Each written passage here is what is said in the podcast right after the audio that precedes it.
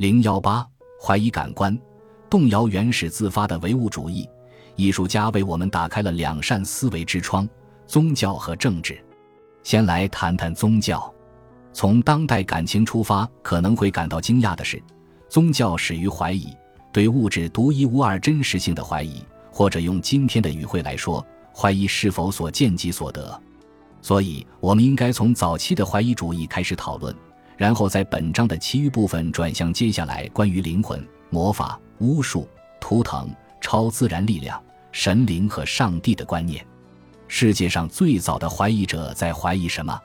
显然，答案是当时盛行的正统。不太明显的是，当时盛行的正统观念可能是唯物主义，而挑战他的思想者们是第一批考虑超自然主义可能性的人。如今。我们倾向于蔑称这种猜测为幼稚或迷信，尤其当这种猜测以流传自远古的宗教思想的形式出现时。支持这种观点的强人们庆幸自己逃入了科学界，尤其是改变信仰的无神论者、批判对意识的传统理解的哲学批评家、痴迷于大脑中化学活动和电活动的神经科学家，以及人工智能的爱好者。他们痴迷于研究心智及机器模型。这种理念是18世纪以及19世纪早期的唯物主义者推广的。下面这样的说法很聪明，或者用某些科学语汇来讲，很睿智，即思维和大脑是一体的，思想是电化学放电，情感是神经效应，而爱，如18世纪法国启蒙思想家德尼·狄德罗所说，是一种肠道刺激。简言之。我们中的某些人认为唯物主义是晚近的产物，然而是这样吗？唯物主义更有可能是一种看待世界的最古老的方式，用所有注意力来进行感官的探知。我们人类的祖先必然是唯物主义者，他们所知的一切都是物质上的，通过视网膜获得的观感就是他们最初的思想，他们的情感始于四肢的颤抖和五脏的蠕动。对于想象力有限的生物来说，自发唯物主义是一种常识。和那些拒绝形而上学的科学主义者一样，他们依赖于自己的感官，不相信还有其他探求真实的方式，也不认为存在一种真实是我们无法看到、碰到、听到、尝到或闻到的。然而，外表很少显示内在。正如公元前五世纪出生于古希腊阿卜德拉的德摩克里特所说。真理在深处，我们不可能知道从何时开始有人怀疑感官带来的是错觉，但这种怀疑出现的年代很有可能和智人出现的年代那般久远。某种生物如果特别注意比较体验，并且会从经验中得出结论，就很可能会注意到感官会彼此矛盾。感觉是通过不断试错积累的感受，并且我们永远无法认定已经到达表象的终点。一块巨大的软木令人惊讶的轻，一小片水银无法拾起。折射会让人误判光的角度，从远处看我们会误认形状，我们会相信海市蜃楼。变形的影子会吸引我们，也会吓坏我们。毒药如蜜甜，良药却苦口。在极端情况下，唯物主义无法令人信服。自爱因斯坦以来，我们已经很难严格的将非物质力量。比如能量和反物质从我们对宇宙的描绘中剔除，因此从这个角度来看，第一批万物有灵论者可能比现代唯物主义者更接近于当前。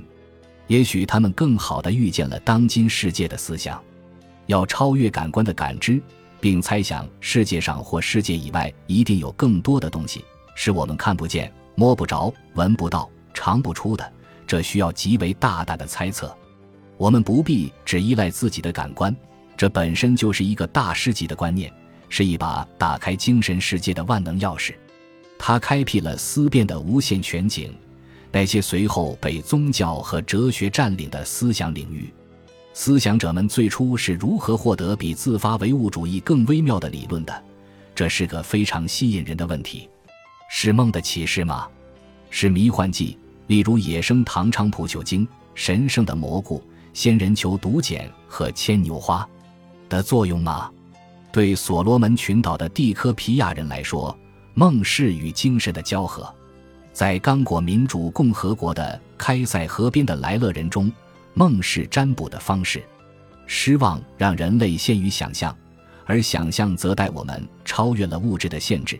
比如，一个猎人在想象中成功狩猎，也许会回忆起真实体验中的胜利感，就像在一个庞然大物还未现身时就瞥见其影子那样。而失手的猎人则清楚自己头脑中的想象不会成真了，他开始留意纯粹的精神性活动的可能性。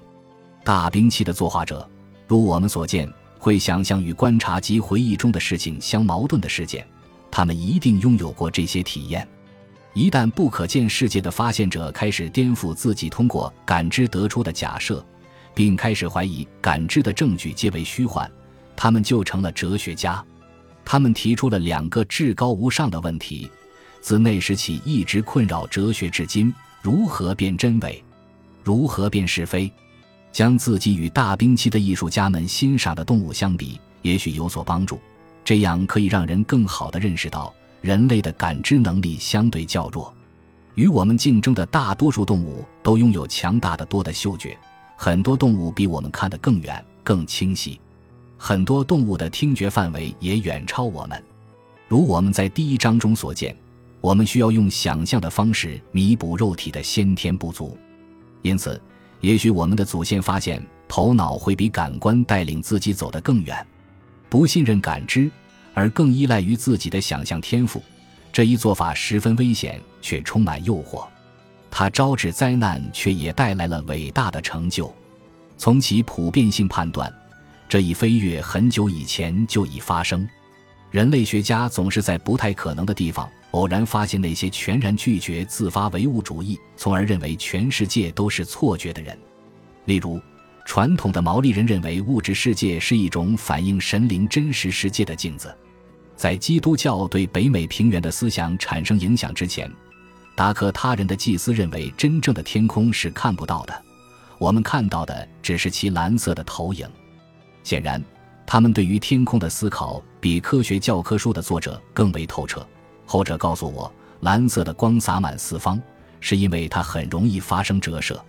达科他人坚称，当我们注视土地和岩石，我们看到的只是其汤汪皮，通常被以为神圣的表象。这一洞察与柏拉图关于同一主题的思考不谋而合。它并不一定正确，但比起只满足于从表面思索同样的土地与岩石的自发唯物主义者来说，更具有反思性，也更为深刻。